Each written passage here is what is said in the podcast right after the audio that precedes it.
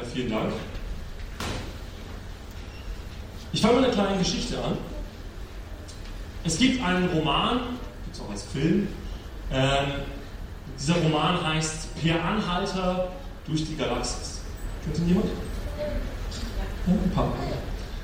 Das ist so ein, ja, eine, eine Parodie, ein Science-Fiction-Roman, in dem verschiedene Themen aufgegriffen werden. Und unter anderem geschieht Folgendes in diesem Roman. Ähm, Menschen bauen einen Computer, nennen sie Deep Thought, tiefer Gedanke. Und diesem Computer stellen sie eine Frage, die er berechnen soll. Nämlich, hat das Leben einen Sinn? Oder was ist der Sinn des Lebens und die Essenz allen Seins? Und der Computer fängt dann an zu rechnen. Und das macht er dann über mehrere Millionen Jahre. Das heißt, die Menschen, die den gebaut haben, die sterben dann. Und immer wieder kommen Leute vorbei und schauen, ist der Computer jetzt fertig? Und nach mehreren Millionen Jahren, irgendwann, gibt der Computer das Signal, ich bin jetzt fertig mit Rechnen. Die Menschen warten gespannt vor diesem riesen Computer und der Computer gibt die Antwort aus und es erscheint folgende Antwort. 42. Ja, das ist natürlich jetzt ein bisschen schwierig. Ne? Weiß nicht ganz, was man erwartet. Und interessanterweise, die Leute, die diesen Roman lesen, haben ganz oft schon versucht, hinter dieser Zahl eine tiefere Botschaft herauszufinden und haben überlegt, was hat denn der Autor Douglas Adams damit wohl gemeint? Ja, mit der 42, vielleicht ist da irgendeine versteckte philosophische Bedeutung drin, bis dann der Autor mal selbst gefragt wurde. Und seine Antwort war nicht ernüchternd. Er hat gesagt, es lief so ich saß in meinem Büro, saß im Fenster und dachte mir, was nehme ich jetzt? Ja, 42. Keine tiefere Bedeutung. Ja. Und natürlich ist es eine gewisse Parodie. Denn es zeigt eine gewisse Absurdität dieser Frage. Für viele Menschen ist die Frage nach dem Sinn des Lebens absurd, vielleicht auch sinnlos, vielleicht auch eher zu vermeiden. Ein Autor mit dem Namen Albert Camus ähm, hat das Ganze ein bisschen pessimistischer gesehen. Autor des letzten Jahrhunderts, ähm, sein Werk Die Pest wurde während der Corona-Zeit wieder sehr bekannt, weil er ein ähnliches Szenario schildert. Und dieser Autor Albert Camus sagte folgendes in einem seiner großen Werke: Es gibt nur ein wirklich ernstes philosophisches Problem, den Selbstmord. Sich entscheiden, ob das Leben es wert ist, gelebt zu werden oder nicht, heißt auf die Grundfrage der Philosophie antworten. Albert Camus war ein Existenzialist. Er sagte, das Leben an sich hat keinen Sinn. Und wir müssen uns einfach die Frage stellen, warum bringen wir uns nicht um? Warum machen wir weiter? Und seine Antworten sind oft sehr ernüchternd in seinen Werken. Und dabei ist er nicht der Einzige. Viele Menschen haben sich Gedanken gemacht über diese Fragen. Ja? Ich bin nicht der Erste, der darüber referiert und ich bin auch sicher nicht der Letzte. Und ich bin auch nicht der einzige Mensch, der darüber nachdenkt. Sondern viele Menschen auf der ganzen Welt, sowohl große Denker, Autoren, Filmemacher, als auch ganz gewöhnliche Leute im Alltag, haben sich diese Frage gestellt. Was ist der Sinn des Lebens? Und viele Menschen kommen zu einem sehr ernüchternden Schluss. Wir müssen uns diesen Sinn irgendwie selber machen. In unserer heutigen Gesellschaft, wir sind ja hier nicht in Fernasien oder Afrika, sondern ich versuche ja auch als Deutscher zu Leuten in Deutschland zu sprechen. Hier in Deutschland haben wir eine starke Tendenz, die Frage des Sinnes des Lebens so zu beantworten, Genieße einfach dein Leben. Versuch einfach das Beste draus zu machen. Irgendwie. Ja? Versuch so viel Genuss wie möglich zu haben. Nimm jeden Tag. Äh, träume nicht dein Leben, sondern lebe deinen Traum. Und lass die anderen ihren Traum leben. Das ist so die einzige Regel, die viele so haben. Ne? Mach, was du willst, solange du anderen ihren Spaß lässt. Außer die machen einen Spaß, der irgendwie anderen schadet. Dann ist es trotzdem blöd. Aber so, lass einfach andere machen, find du deinen Weg. Und an sich ist diese Antwort gar nicht so schlecht. Denn natürlich ist es so, dass wir alle uns Zufriedenheit wünschen. Glück, Annehmlichkeit. Manche Religionskritiker zum Beispiel sagen, dass ja hier auch alle Menschen gleich sind, denn im Endeffekt der Moslem, der sich das Paradies wünscht, oder der Christ, der sich den Himmel wünscht, der hat ja genau denselben Wunsch, nur dass er denkt, er darf es hier nicht haben. Deswegen versetzt es irgendwie in, in Ewigkeit oder ins Jenseits. Aber im Grunde wünscht sich doch jeder Mensch, glücklich zu sein, zufrieden zu sein, in Sicherheit zu sein. Und ja, dieser Wunsch ist gut und er ist total legitim.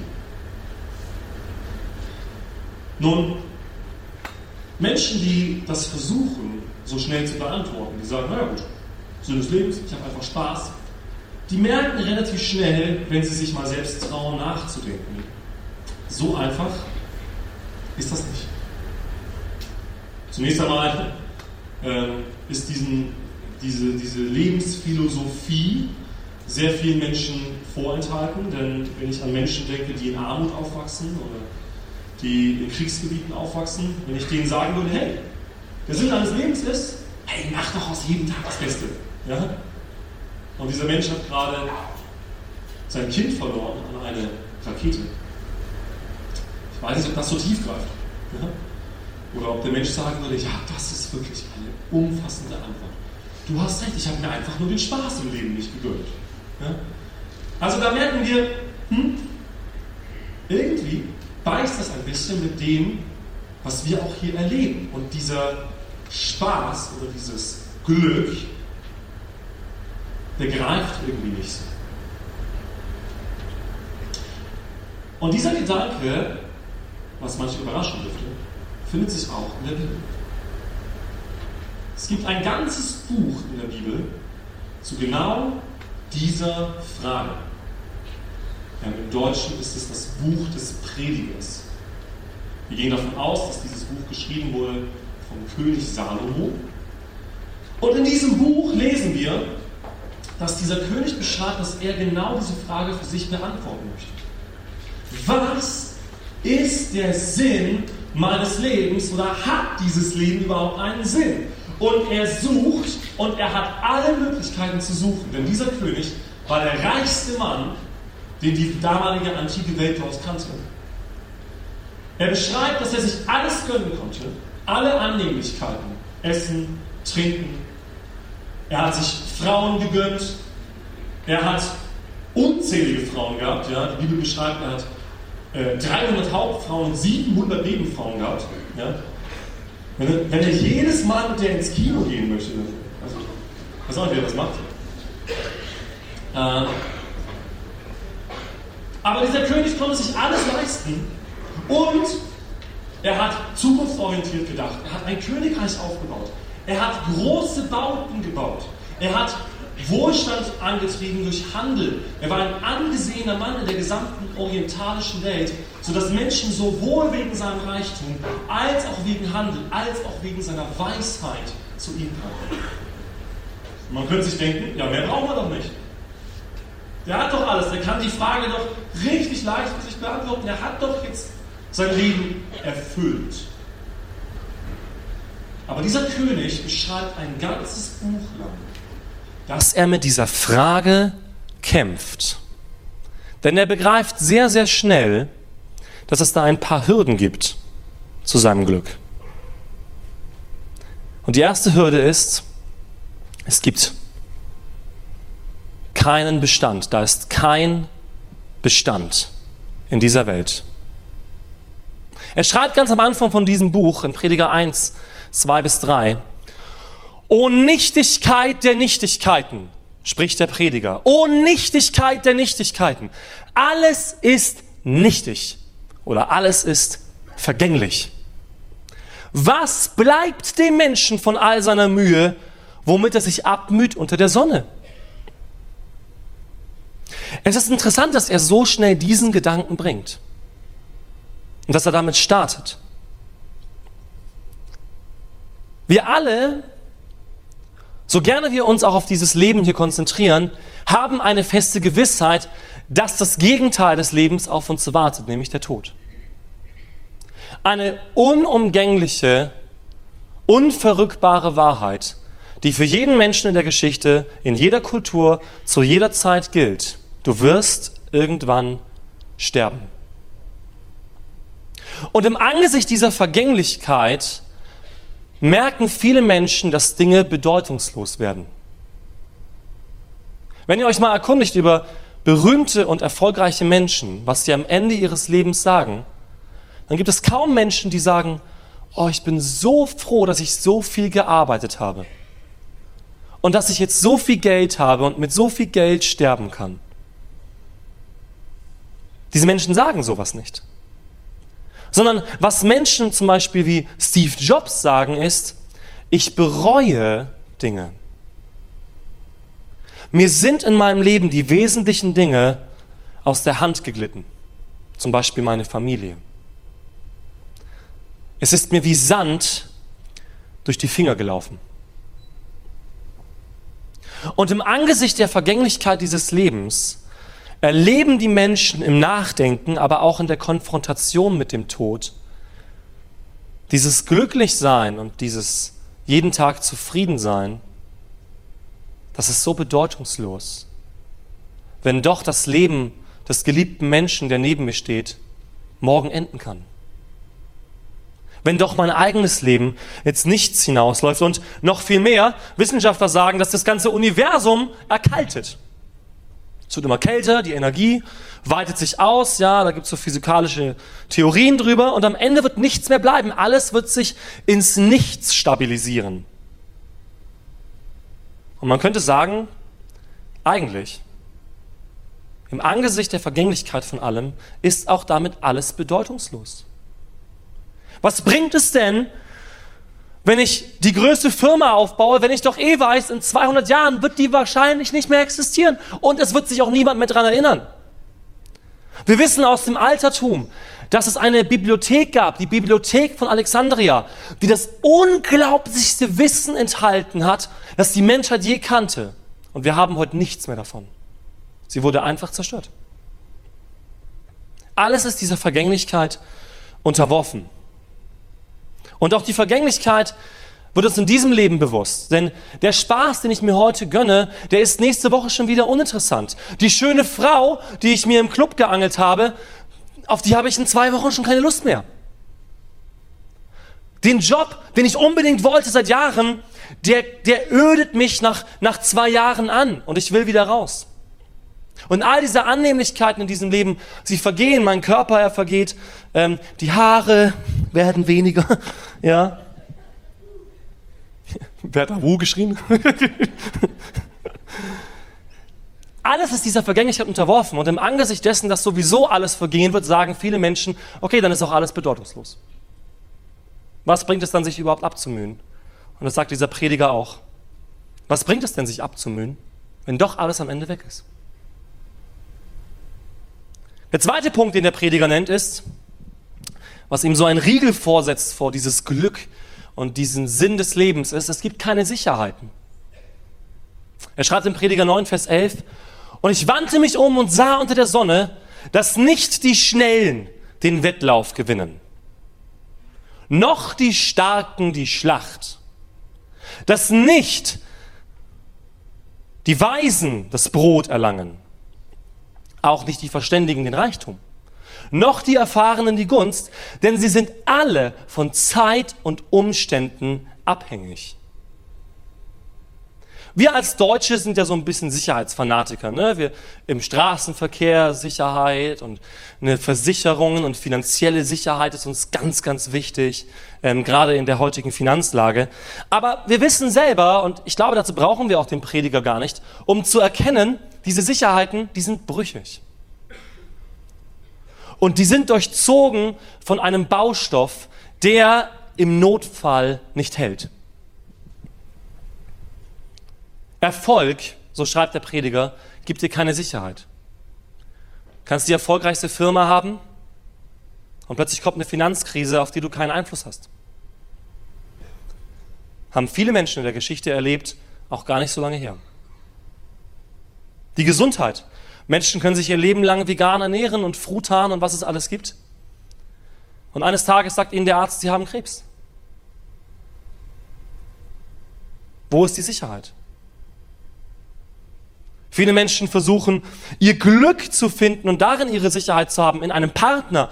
Aber plötzlich merke ich, oh, mein Partner, der hat ja auch eigene Entscheidungen und plötzlich ist er weg.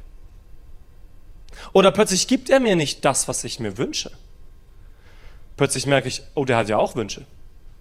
Muss ich die jetzt erfüllen? Oh, mein Glück wird irgendwie gemindert. Irgendwie, ich dachte, das läuft besser. Niemand in diesem Leben verspricht dir Sicherheiten. Auch die Bibel übrigens nicht. Manche Christen denken, ja, ich weiß schon, der Dave, der will jetzt sagen, werd Christ und dann bist du immer glücklich. Nee, das sage ich überhaupt nicht. Niemand verspricht dir, nicht mal Gott verspricht dir in diesem Leben, dass du nie krank wirst, dass du nie Schwierigkeiten hast, dass dir alles gelingt. Dieses Versprechen gibt es nicht. Und in Angesicht dieser Unsicherheit sagen viele Menschen, Warum sollte ich dann weiterleben? Warum sollte ich dann dieses Wagnis eingehen des Lebens, wenn doch die Möglichkeit besteht, dass mein Leben in Zukunft nicht unbedingt besser verläuft, sondern vielleicht schlechter, vielleicht schwieriger? Ich weiß, dass ich alt werde. Ich selber zum Beispiel bin auch in keiner besonders guten körperlichen Verfassung und es gibt keine ärztlichen Prognosen darüber, wie sich das entwickelt. Will ich dieses Risiko eingehen? Und der dritte Punkt, den der Prediger nennt, ist, es gibt keine Gerechtigkeit. Alles geschieht gleicherweise allen, sagt der Prediger. Es kann dem Gerechten dasselbe begegnen wie dem Gottlosen, dem Guten und Reinen wie dem Unreinen, dem, der Opfer darbringt, wie dem, der keine Opfer darbringt, dem Guten wie dem Sünder, dem, der schwört, wie dem, der sich vor dem Eid fürchtet. Das ist das Schlimme bei allem, was es unter der Sonne geschieht, dass allen dasselbe begegnet. Daher wird auch das Herz der Menschen voll Bosheit und Tollheit, ist in ihren Herzen ihr Leben lang und danach geht es zu den Toten. Hier spitzt der Prediger das zu und sagt, okay, man könnte ja versuchen, von sich selbst wegzuschauen. Okay, ich versuche nicht, mich selbst zu erfüllen. Gut, Dave, ich habe es verstanden. Aber dann versuche ich wenigstens etwas Gutes in dieser Welt zu bewirken.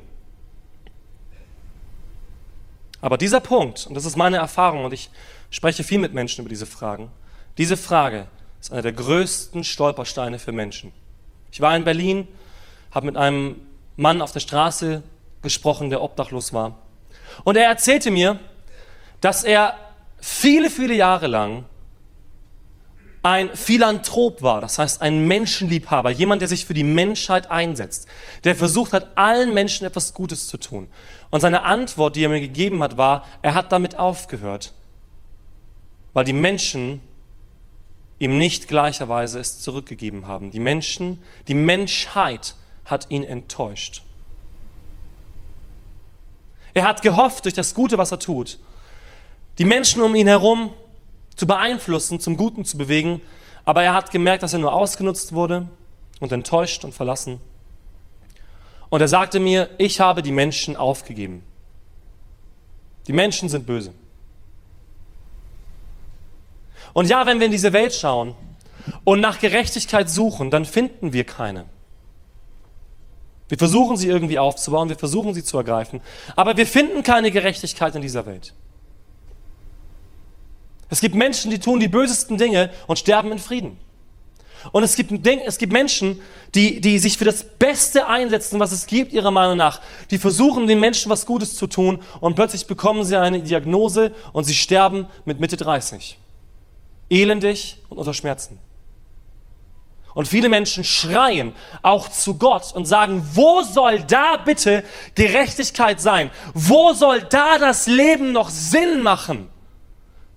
Wenn es nicht mal hier von Gott irgendeine Richtlinie gibt oder auch von irgendwelchen anderen Göttern oder wenigstens von den Menschen selbst, dass Gerechtigkeit und Gutes geschieht in dieser Welt. Denn wir alle wissen, Zum jetzigen Zeitpunkt in dieser Welt geschieht Chaos und Ungerechtigkeit und Krieg und Zerstörung und Leid. Und wir schlagen uns heute Mittag den Bauch voll und wollen eine Auswahl haben von verschiedenen Mahlzeiten, die wir im Supermarkt kriegen und woanders verhungern in diesem Moment Kinder elendig in den Armen ihrer Mütter. Und ganz ehrlich, irgendwie ist es uns auch egal. Denn Menschen, die das sich jeden Tag vor Augen halten, die erleben, dass sie nicht unbedingt den Sinn des Lebens finden. Es gibt viele Menschen, die versuchen, die Welt zu retten, sei es Klimakleber oder sonstige Aktivisten. Und sie alle kommen schon seit Anbeginn der Geschichte zum selben Punkt. Wir können diese Welt nicht retten. Es gibt keine umfassende Gerechtigkeit. Sie schaffen es nicht, den Menschen zu ändern. Diese Menschen in allen Ehren. Ja, wenn sich jemand für solche Ziele einsetzt, super. Aber sie werden den Menschen nicht verändern. Und die Wahrheit ist, wenn Gott nicht existiert, existiert auch nichts Gutes. Und dann existiert auch nichts Böses. Denn im Angesicht dessen, was der Prediger hier sagt, naja, der Mensch läuft eben mit seinem Herzen und seinen Gedanken so rum, wie er halt rumläuft. Am Ende geht doch jeder an denselben Ort und am Ende ist jeder vergessen. Was für ein Unterschied gibt es dann zwischen einem Josef Stalin und einer Mutter Teresa, wenn am Ende diese Menschen doch alle vergessen und aufgelöst sind? Was für einen Unterschied macht es dann? Ob ich in diesem Leben glücklich bin oder unglücklich, wenn ich doch sowieso weiß, dass ich ende. Wenn ich doch sowieso weiß, dass ich langfristig den Menschen nicht bewegen werde. Es gibt Menschen, die haben sich intensiv eingesetzt gegen Rassismus. Und ja, es sind Dinge geschehen in der Menschheit. Aber der Rassismus ist noch immer da. Und er ist nicht ausgelöscht. Sklaverei, schon seit Jahrhunderten bekämpft, immer noch vorhanden. Was für einen Unterschied macht es, ob du Adolf Hitler bist oder Mutter Teresa? Im Angesicht dessen, dass doch sowieso niemand entscheiden kann, was gut und böse ist, wenn es keine Gerechtigkeit gibt. Wenn der Mensch am Ende stirbt und niemand zieht ihn zur Rechenschaft, und das sagt auch Fjodor Dostoevsky, ein sehr bekannter russischer Autor des 19. Jahrhunderts, wenn es keinen Gott gibt, dann ist alles erlaubt. Dann ist alles erlaubt. Dann kann niemand dich verurteilen. Tu, was du willst. Und das ist das, was wir heute sagen. Tu, was du willst. Das ist das Einzige, wo Menschen sich in unserer Gesellschaft noch dran klammern können. Dann versuch irgendwie dich selbst zu verwirklichen. Und das sagen Menschen nur so lange, bis sie der Realität und dem Leid dieses Lebens begegnen. Das Leben ist absurd. Und ihr merkt, ich halte ein komisches Plädoyer ja, für dieses Leben. Es ist nicht so der typische Sonntagvormittag, ne, den man sich so erhofft. Ne, so mutmachende Botschaften und Erbauung. Ne? Aber das ist die Realität, der sich der Mensch stellen muss, wenn er Gott verwirft. Und ja, der moderne Mensch hat Gott verworfen. Der moderne Mensch hat gesagt, wir brauchen Gott nicht. Und er hat sich einen ganzen Rattenschwanz ins Haus geholt, den er vorher nicht erkannt hat. In einer philosophischen, theologischen und seelischen Lehre. Dieses Leben ist absurd. Es sei denn, es gibt Gott. Und ich bin der festen Überzeugung, als jemand, der Apologet ist, ein Glaubensverteidiger, ich bin der festen Überzeugung, dass das der einzige Ausweg ist aus der Absurdität des Lebens. Natürlich kannst du dir selbst einen Ausweg wählen, indem du sagst, du denkst einfach nicht drüber nach. Und ich kenne viele Menschen, die das so tun, die nicht nachdenken. Ist auch eine Art, eine Art der Verdrängung, ja, und ein Versuch, dieses Leben zu genießen. Aber die Realität bleibt Realität, egal was du glaubst. Realität ist nicht das, was du denkst. Wahrheit ist nicht das, was du denkst sondern Wahrheit ist die Übereinstimmung einer Überzeugung mit der Realität. Und die Realität, glaube ich, kommt sehr nah an das dran, was der Prediger beschreibt. Aber auch das Buch des Predigers gibt ein Fazit. Wenn der Prediger sagt, ja, das Leben ist absurd. Es sei denn, es sei denn, es gibt einen Gott. Und du kannst dich zu Recht fragen, was soll das denn jetzt ändern? Ich meine, der hier vorne, der ist ja anscheinend Christ, glaubt an Gott, sagt trotzdem, er ist krank, sagt trotzdem, er hat manchmal Probleme. Ja, richtig. Vollkommen richtig. Der Glaube an Gott macht das Leben nicht einfacher automatisch. Aber ich kann dir eines sagen. Ziemlich genau vor zehn Jahren war ich zwar auch schon auf Bühnen und habe gepredigt, aber ich war innerlich tot. Ich hatte diese Absurdität des Lebens erkannt. Ich bin jemand, der schon sehr viel nachdenkt, auch als Kind und als Jugendlicher. Und ich habe mir das so durchgedacht, habe mein eigenes Leben angeguckt. Ich war geplagt von Minderwertigkeitskomplexen, von Pornografiesucht. Ja, ich war Christ, ne? So, meinen Vater habt ihr schon kennengelernt, christliches Elternhaus, alles gut, ja. Meine Umstände waren nicht schlecht, aber mein Inneres war tot. Ich hatte keine Orientierung in diesem Leben, wo ich sagen konnte, ja, das ist mein Lebensmittelpunkt, darauf stelle ich mich. Denn für mich war alles Schall und Rauch. Die Christen, die immer von Liebe geredet haben, die haben auch gestritten wie jeder andere und so weiter und so fort. Und ich habe erkannt, es gibt keine Gerechtigkeit, es gibt diese Freiheit, dieses Glück hier nicht, du kriegst keine Garantie. Warum sollte ich verdammt nochmal weitermachen? Das waren meine Gedanken. Und als frisch verheirateter junger Mann, nach außen hin alles gut, gehe ich eines Nachts aus dem Haus Gehe raus auf die Landstraße und sage, das nächste Auto, das kommt, das ist meins. Davor werde ich mich werfen. Ich habe Albert Camus zugestimmt damals und habe gesagt, ja, der einzige Ausweg ist der Selbstmord. Das ist meine einzige Garantie. Das ist das Einzige, was ich sicher weiß. Wenn ich jetzt vor dieses Auto springe, bin ich tot.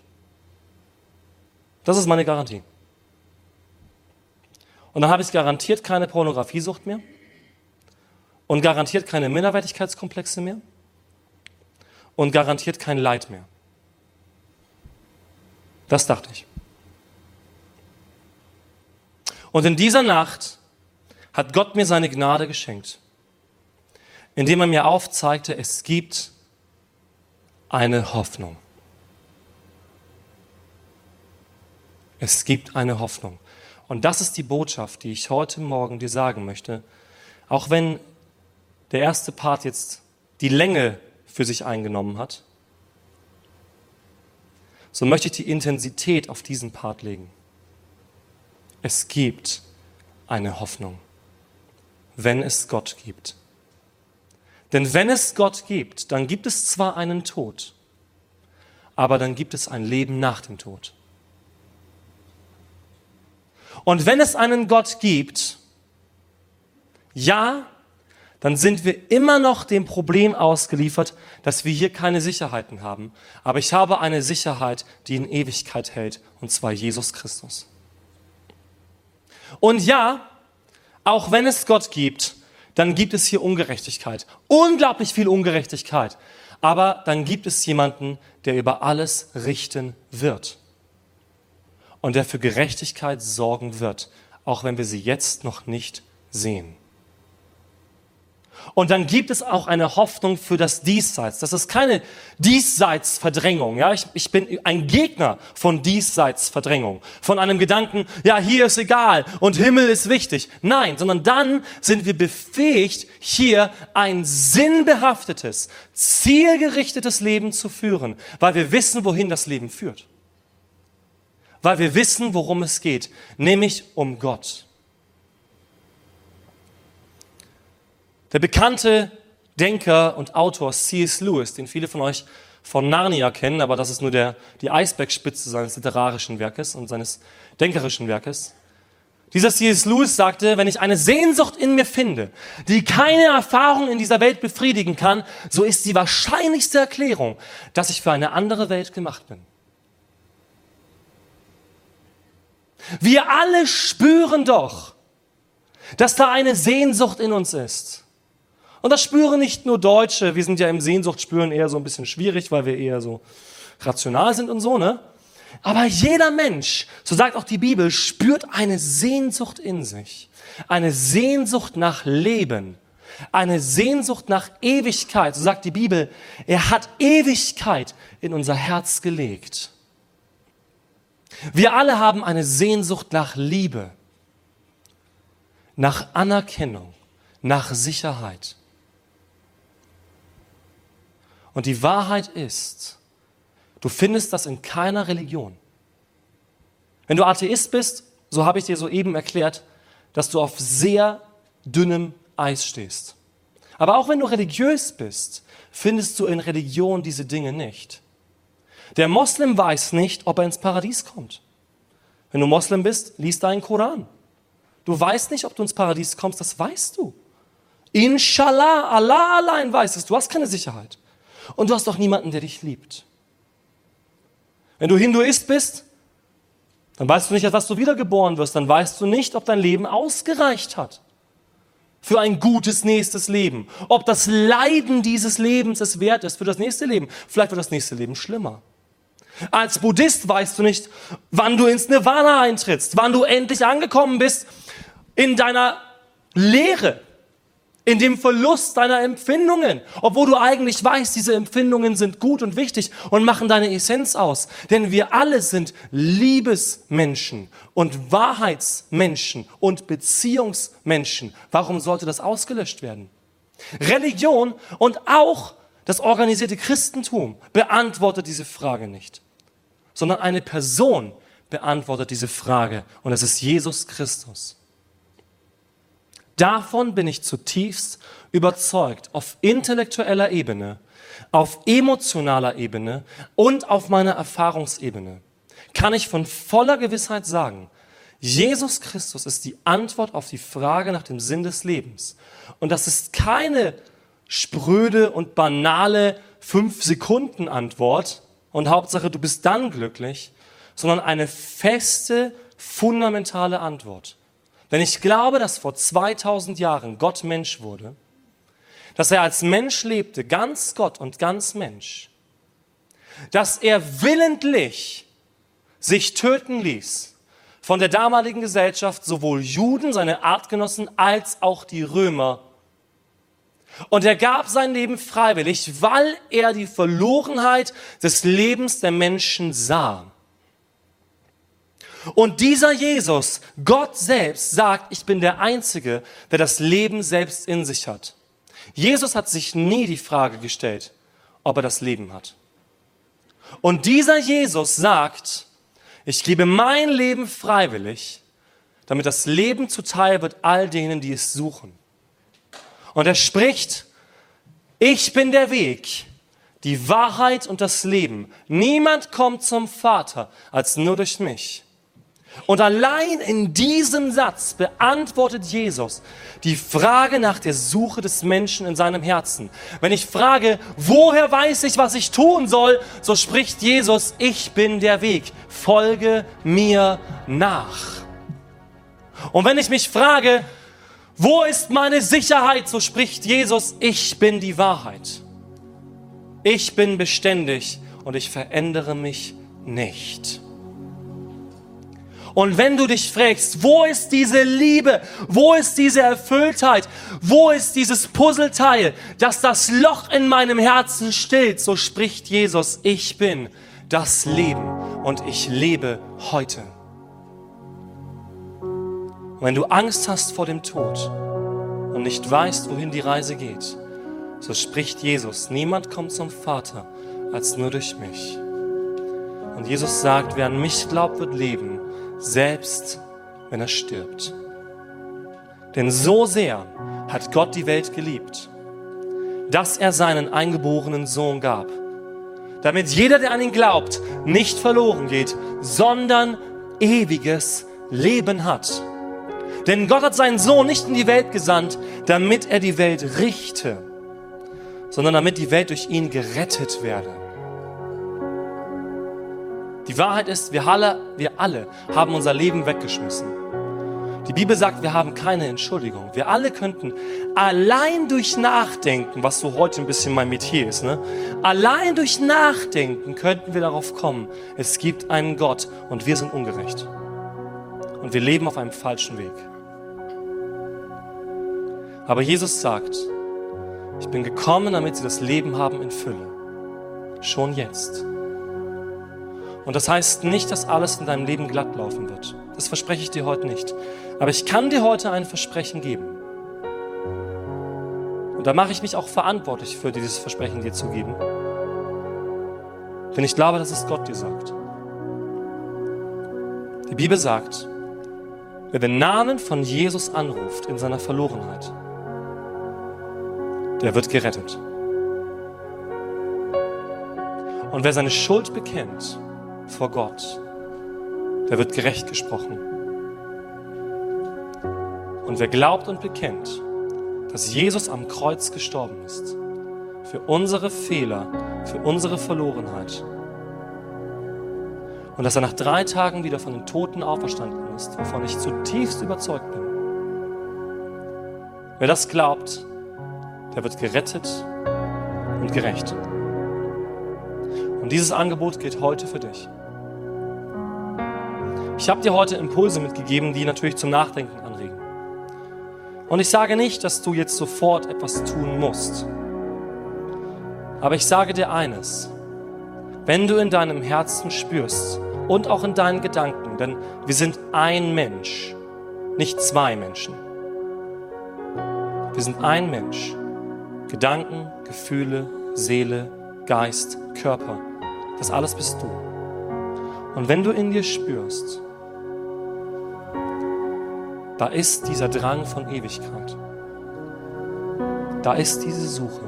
Und das ist mir jetzt auch egal, ob du Christ bist oder nicht. Du kannst dich Christ nennen und dasselbe Problem haben. Aber wenn du heute Morgen das spürst und weißt, ich habe ein leeres Leben,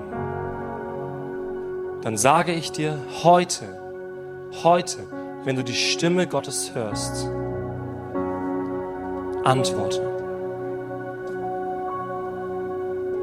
Antworte auf diesen Ruf Gottes in deinem Herzen. Mach das mit deinem Verstand, mach das mit deinen Gefühlen. Mir geht es nicht um Sentimentalität. Sentimentalität ist morgen wieder vorbei kannst heute im Gottesdienst weinen und sentimental sein und morgen ist alles vorbei. Es sei denn, es ist echt. Es sei denn, es ist echt. Und ich glaube, es ist echt auf jeder Ebene.